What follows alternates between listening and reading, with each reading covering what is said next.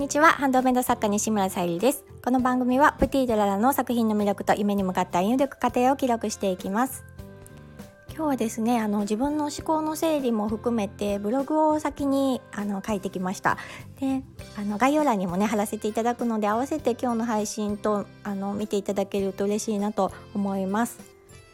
今日のねあの配信のテーマをまだ考えてないんですけどそのブログのテーマがハンドメイドの先にあるものという形であの掲載しておりますので、まあ、その内容とあのつながるような配信にしたいと思っております。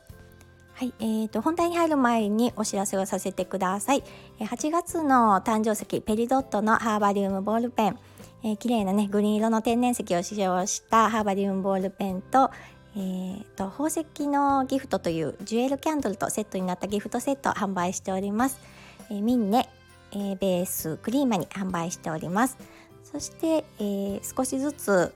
えー、先日からちょっとお伝えさせていただいているチェコチェコガラスのポニーフックなども掲載をし始めておりますので合わせて見ていただけると嬉しいです。概要欄に貼ってあります。よろしくお願いいたします。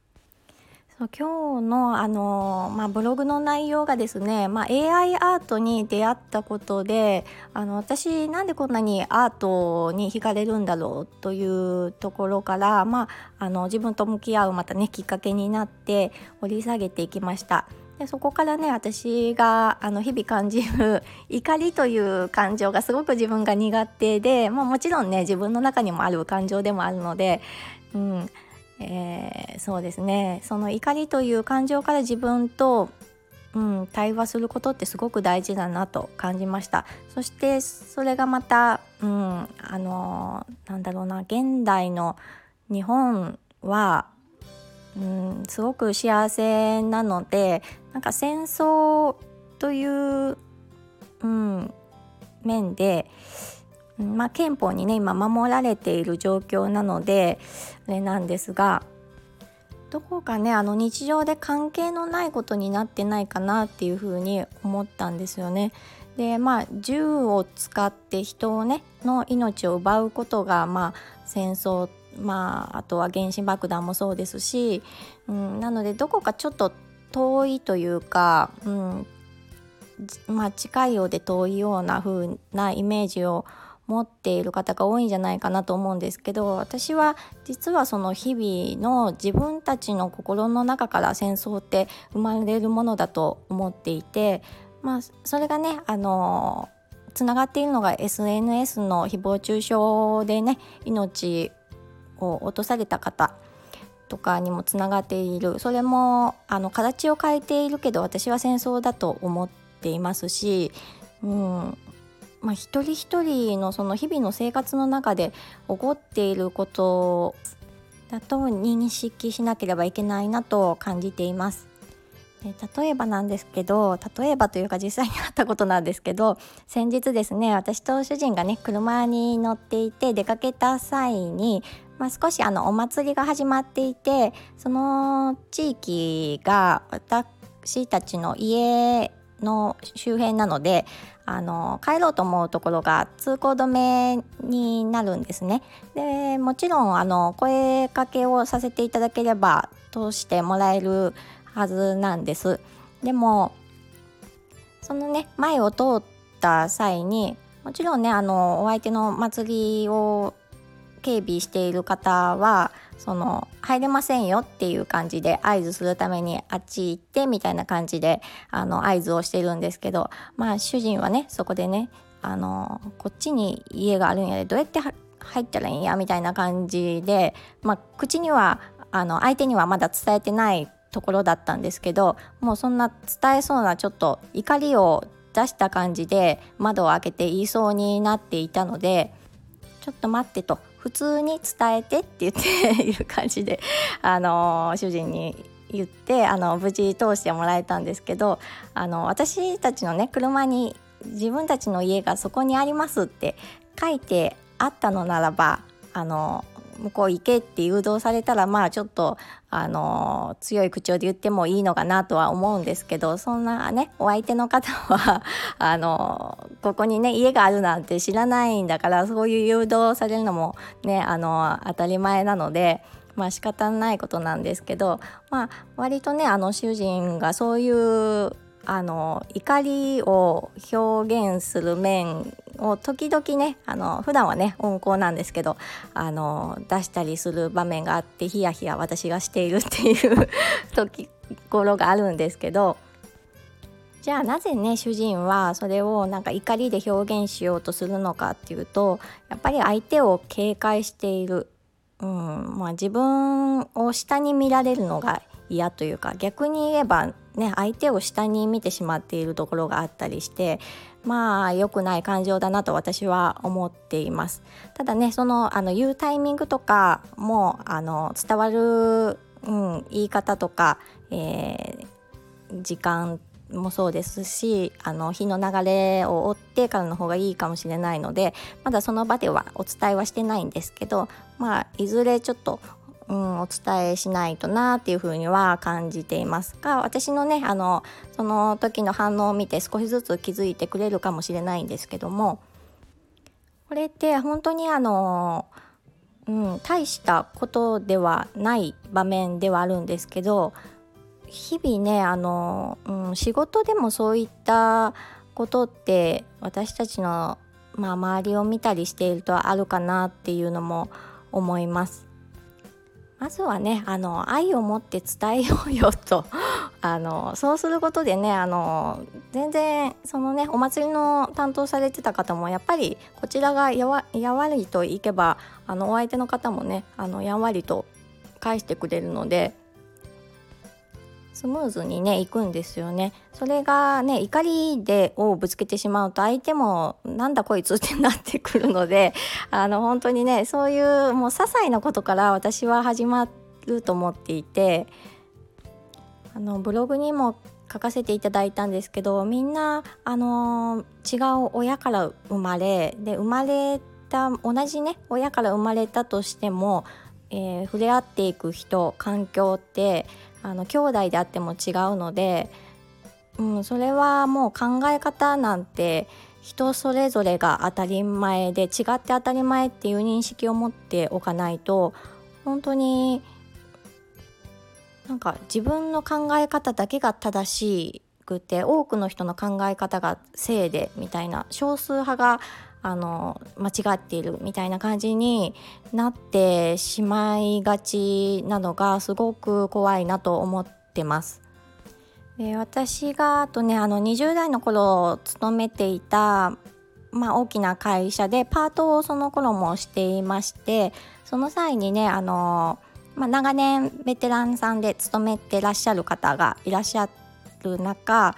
まあ、私はまあ数年であのあの自慢とかそういうわけじゃなくってまあいろんな資格を取って上の方に、まあ、パートの中でも行ったので、まあ、そのねベテランさんをもあの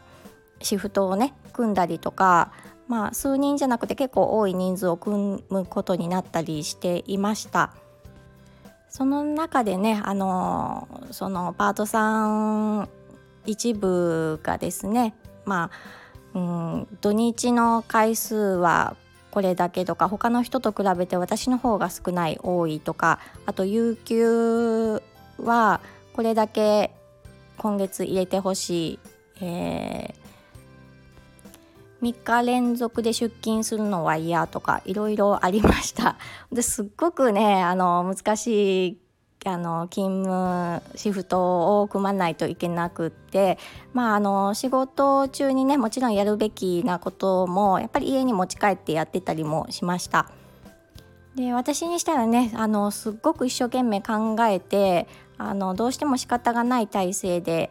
えー、シフトを組んだことに対してやっぱり一人の方は今回あのこの、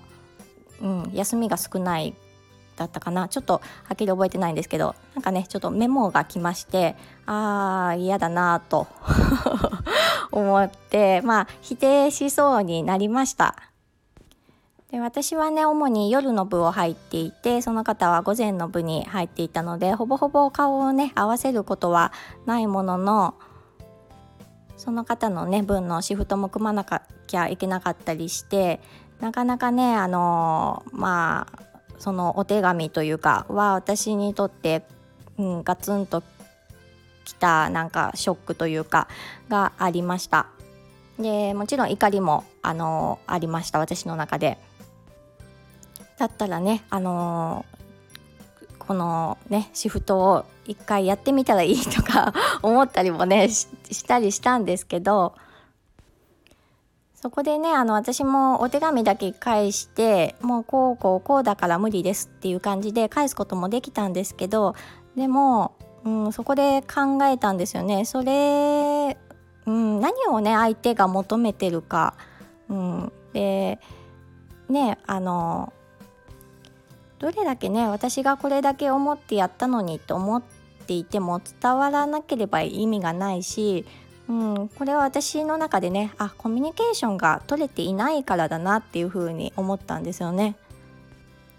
なのであの偉そうに私は 夜の部だけ入ってる身ではあったんですけどあの正社員の、うん、上司にお願いしてちょっとこのね私がシフトを組ませていただいているパートさんなりあの皆さんと一人一人ちょっと面談をさせてもらえる時間をとってもいいですか？お部屋を貸してくれないですか？っていう感じでお願いをしました。で一人一人ねあのちょっと自分にもあの気づかない部分もあるのであの何かねうんこうしてほしいとか、まあ、ご意見も聞きたいので、まあ、一人一人お話をさせていただいた中でそのお手紙をねくださった方とも話す時間を取ることができましてでやっぱりねあの話してみると私がねちょっと抱いていたあの話が通じない方では全然なかったですしで逆にねこういう時間を私が作ってもらった側なんですけども取ったことによってまああの思いが伝わったというか、うん、相手に向き合いたいという思いが伝わったことでなんかねあの打ち解けた感があったりして、うん、まあなんかその時はねうまくいった例ですけどあの解決できたなっていうふうに感じました。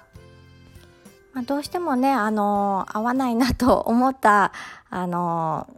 場合は離れるっていうことも考えないといけないことなんですが離れられない、うん、例えば私みたいなこういうね職場環境だとじゃあ自分がどうしたらいいのかって考えなければいけない場面があるかなと思いますし、まあ、行動してみるって大事だなっていうふうに感じました。そしてあのどんなに仲のいい、えー、関係であってもやっぱりもうそもそもが生きてきた環境って違うので本当に仲が良ければよいいほどちょっと違う場面を見た時にあれ？って違和感とか 感じることもあるかなとは思うんですけどそういった場面もあの否定せずに、客観的にねちょっと見て、うん、自分とねあの同じじゃない考えも認めることって大事かなっていうふうに思いますあのその考え方を受け入れるとかではなくって認めるっていうことが大事かなっていうふうに思いました。まあ、こういったね発信も発信すれば何かねあの、うん、私はって思うこともあるだろうし、うん、なんかね反発心もあるかもしれないですしそれはねあのそれで自身と向き合うきっかけになると思うので私はあの自分の思いもね発信していこうと思います。そしてまたあのブログにも掲載させていただいたんですけど私はまだまだねあの経験いい年もしましたがにもなりましたがあの経験も不足ですし立場も弱いですし全然まだまだなのでまああの日々